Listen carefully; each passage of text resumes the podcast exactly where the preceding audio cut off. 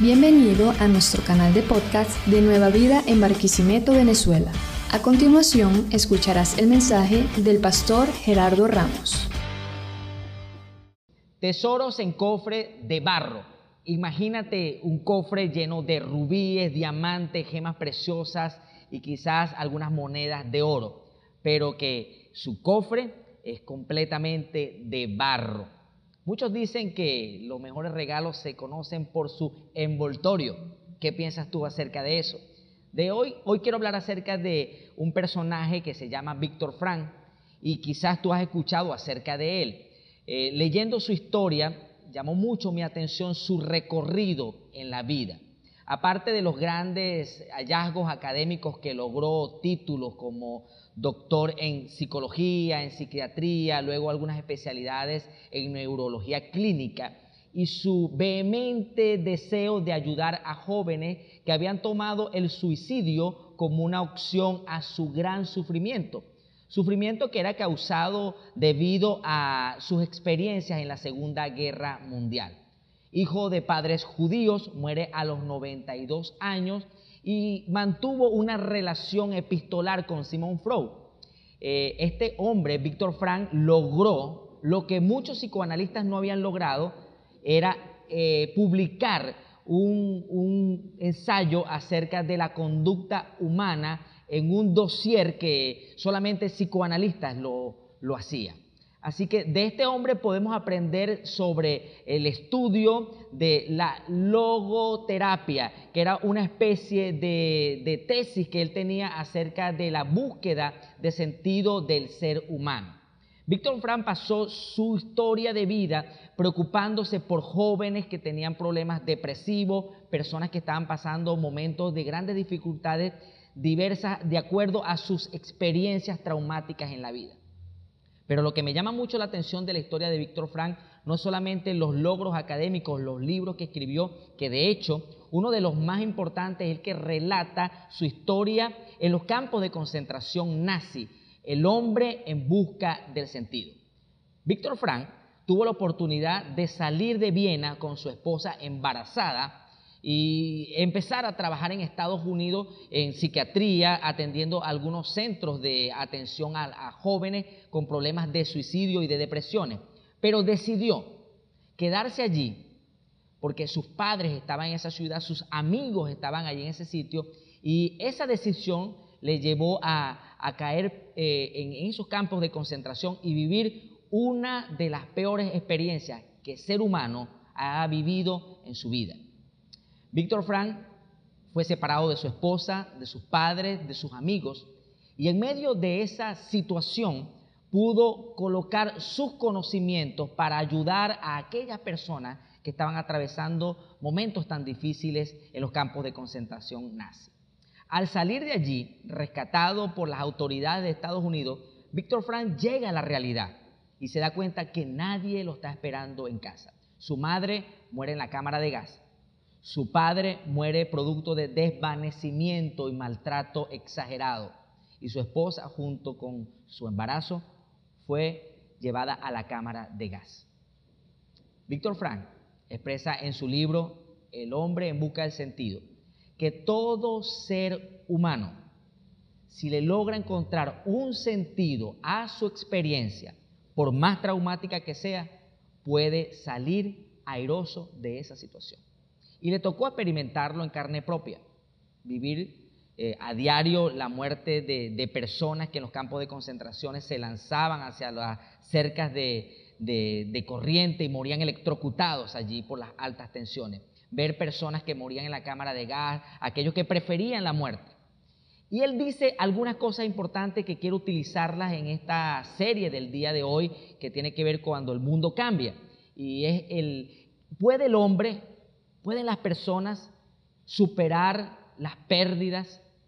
¿Pueden las personas recomponer su vida, tomar sentido luego de haber quizás perdido sus empresas, su familia, su salud, su estabilidad emocional? Pues a la luz de, la experiencia de Víctor Frank y de sus estudios comprobables, porque Víctor Frank se convirtió en una voz muy importante para la psicología del siglo XX. Y él dice lo siguiente, no todos los hombres que soportaron el genocidio nazi fueron los más fuertes todo el tiempo, sino aquellos que lograron conseguir a su experiencia traumática un gran sentido de la vida, un propósito, una tarea. Aquellos que pensaron que al salir de ese lugar, de ese infierno, había alguien esperándolo para escuchar su historia y para poder ayudar a otros con su experiencia. Esto fue lo que Frank experimentó en carne propia y lo que ayudó a muchas personas a poder entender que no importa la experiencia que vivas, el cambio inminente que puedas experimentar, si tú le encuentras un sentido a tu vida en esa experiencia de pérdida, podrás salir airoso y podrás sobrevivir a la expectancia, a la situación difícil que te haya enfrentado. Hoy quiero hablarles un poco acerca de lo que la Biblia habla acerca de esto. El rey David es un ejemplo cuando un mundo cambia. Pasó de ser un pastor a un guerrero cuando mató a Goliat. De un guerrero convertirse en mano derecha y íntimo amigo del rey Saúl. Y de ser íntimo amigo, un guerrero, pasar a ser un perseguido político. Y leíamos la semana antepasada sobre David y, su deseo de volar como la paloma en el Salmo 55, de sentir temor, de, sentir eh, eh, esa impotencia ante el cambio de su vida. Él supo lo que era vivir cambios drásticos y bruscos. Pero de David aprendemos algo importante quiero resaltarlo en el día de hoy. En segunda de Samuel, capítulo 21 y capítulo 22, voy a leer algunos versículos de esto. Quiero que escuche. Entonces David escapó de Saúl y fue donde el rey Aquis de Gat. Pero a los oficiales de Aquis no le agradaba que Saúl estuviera allí. ¿No es este David el rey de la tierra? Preguntaron. ¿No es este a quien el pueblo honra con danzas y canta? Saúl mató a miles y David a sus diez miles. David oyó estos comentarios y tuvo mucho miedo del rey Aquis de Gad, que pudiera hacer con él, atentar contra su vida. Así que se hizo pasar por loco, arañando las puertas y dejando que la saliva le escurriera de la barba. Entonces, capítulo 22, versículo 1, salió David de Gad y escapó a la cueva de Adulán. Al poco tiempo, sus hermanos y demás parientes se unieron a él allí. Luego comenzaron a llegar otros hombres que tenían problemas o que estaban endeudados o que simplemente estaban descontentos. Y David llegó a ser su capitán, capitán de 400 hombres.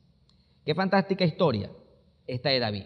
Un hombre que su mundo empezó a cambiar drásticamente, de ser pastor a ser el ungido de Dios, el próximo rey, que le trajo grandes problemas porque se convirtió, como decía anteriormente, en un preso o un perseguido político, mejor dicho, perseguido político por su rey, por alguien que, en algún momento le, le, dio ese empuje para que la gente le conociera, eh, premiándolo por su gallardía al haber acabado con Goliat. Él sabía lo que era la persecución a través de los cambios. Él sabía lo que representaba pasar de un lugar a otro, de una posición a otra, de huir, de tener miedo. Fíjense que el texto dice que se hizo pasar por loco por el temor que sentía. Pero hay algo que quiero resaltar en esta historia de David, que tiene que ver con la historia de, de Víctor Frank, del que estaba hablando al principio, y de su teoría del hombre en búsqueda del sentido de la vida. Y de esto que quiero que no olvides en el día de hoy. Sea cual sea la experiencia que estemos viviendo como nación, sea cual sea la experiencia que estemos viviendo como planeta, sea de pérdida, de cualquier tipo, si le encuentras un sentido a tu pérdida, a tu experiencia, tú vas a poder salir airoso y podrás quizás ayudar a otros con esa experiencia. David lo vivió. Se fue a Dulán, que era el sitio donde iban los enlutados, donde iban los afligidos, los perseguidos, los que tenían deuda con otros, los que estaban descontentos con la vida. ¿Y cómo creen ustedes que se sentía David? David no se sentía bien. David era un perseguido político. Si lo agarraban, lo iban a matar. Tenía temor por su vida. Pero allí en ese lugar donde llegó su familia a estar con él, donde aquellos hombres que estaban en esa oscuridad de la cueva, Donde estaban esos hombres que no tenían nada que aportar positivamente a la vida de David, David le encontró un sentido a su experiencia amarga. Y ese sentido fue convertirse en su líder, en su capitán. Cuando leemos mucho más adelante, estos 400 hombres se convirtieron para David en el ejército, en los valientes de David. Ya no eran, ya no eran los enlutados, los afligidos, ya no eran los endeudados, los deprimidos, eran el ejército valiente de David, un hombre que supo encontrarle un sentido a la vida. David encontró un sentido a su experiencia, pero no fue solamente por estar en Adulán escondido. David encontró un sentido cuando empezó a ayudar a otros. Y tiene que ver con la experiencia que vivió Víctor Frank. Víctor Frank no se centró en él, no se centró solamente en el hecho de que su mamá, su papá, su esposa embarazada, sus amigos estaban en el campo de concentración. Tenía todo para decir, yo quiero volver atrás, yo quiero morir o me quiero quedar paralizado. Su experiencia la pudo haber tomado como un motivo para encontrar lástima de otro, pero al contrario, su experiencia la tomó para ayudar, inspirar, motivar la vida de otras personas. Y hoy en día, esta voz que este hombre levantó, su valor se convirtió en una referencia para la psicología del siglo XX. Tú y yo podemos hacer igual como David. Hoy es probable que nos encontremos en Adulán, en nuestra cueva particular. Y a nuestro alrededor se suman los que se quejan por los altos precios, por la economía fluctuante que tenemos, por aquellos que se quejan que ya nada va a ser igual.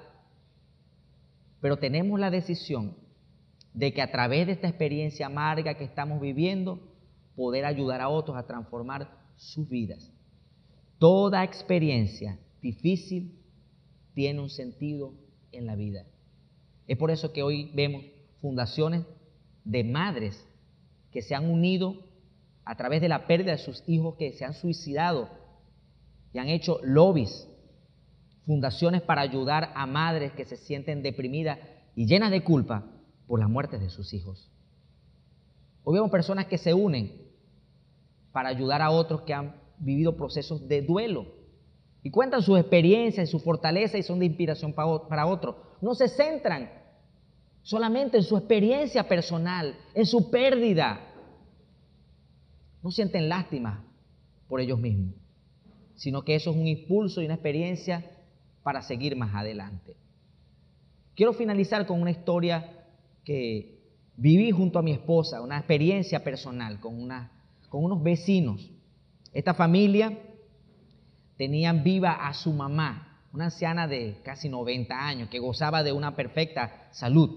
Ella todos los días estaba parada en la puerta, veía quién subía, quién bajaba, conversaba con la gente. Sus hijos llegaban a casa, ya sus hijos son mayores, con sus nietos, a saludarla, con sus bisnietos, y gozaba de una perfecta salud. Cierto día, a esta anciana se le paró su reloj, su corazón. Y ellos no estaban esperando la muerte de su mamá porque estaba muy sana. Ese día tuve la oportunidad dolorosa de, junto con mi esposa, estar en el momento de su muerte y entregarla a Dios en casa, junto con ellos. Luego mi esposa y yo empezamos a hacer un acompañamiento pastoral con esta familia, a la cual amamos mucho. Y empezamos a explicarle acerca del duelo, de las lágrimas, del dolor, de, de cada etapa que una persona cuando pierde algo experimenta.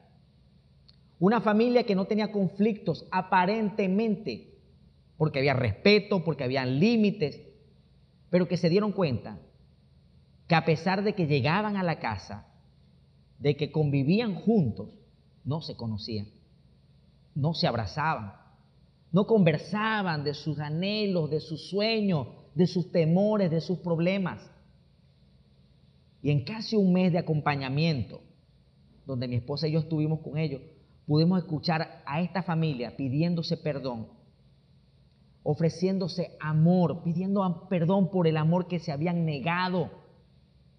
Y una de sus hermanas, la mayor, la más callada, la más distante, la que casi no comenta nada, se paró un día en medio de nuestras reuniones y dijo lo siguiente, ahora entiendo por qué mi mamá murió. Sé que está en un mejor lugar en este momento. Y utilizó una metáfora para darle fuerza a su testimonio. Ella decía lo siguiente, la gran mayoría de flores cuando mueren botan los pétalos, menos el clavel. El clavel cuando muere se cierra, sus pétalos no caen. Y dijo esto, así fue la muerte de mi mamá, como un clavel. No hizo como las otras flores que botan sus pétalos alrededor. Como clavel nos reunió a todos nosotros como hijos y hoy a través de su muerte estamos juntos y hemos vivido las experiencias que nunca fuéramos vivido si nuestra madre continuara con vida. Esta familia le encontró un sentido a su experiencia, a haber perdido a su mamá. Y hoy quiero invitarte y retarte que sea cual sea la situación que tú vivas, tu mundo está cambiando a diario y tienes que ser consciente de esto. No va a ser igual nada de ahora en adelante, pero tienes dentro de ti un gran tesoro envuelto quizás en barro, un gran tesoro en un cofre de barro, que el cofre no quizás representa lo que está dentro, porque el cofre representa las experiencias, los dolores, los traumas, las distancias, pero dentro tienes la oportunidad como tesoro de Dios de cambiar esa experiencia en una experiencia que pueda bendecir la vida de otros. Yo te invito en el día de hoy que puedas usar tu historia, esa historia que es un tesoro, que está dentro de ese cofre de barro, y la puedas compartir con aquellos así como lo hizo David, que no permitió que Adulán determinara lo que él iba a hacer. Y que puedas más bien, con tu experiencia, con tu testimonio, con tu dolor, darle un sentido a tu vida y a la vida de otro. Acompáñame a orar en esta mañana. Señor Jesús, hoy quiero colocar esta historia, esta herida, esta experiencia, que quizás por años me ha acompañado y que no he sabido que es un tesoro. Un tesoro que está en un cofre de barro, pero que hoy decido abrir para contarle a otros que tú, Señor, no desperdicias nunca una herida. Hoy, Dios, yo te pido para que aquellos que nos escuchan puedan utilizar sus experiencias dolorosas para bendecir la vida de otros. Tú eres grande, Dios, y todas las cosas para nosotros obran para bien. En Cristo Jesús nuestro Señor.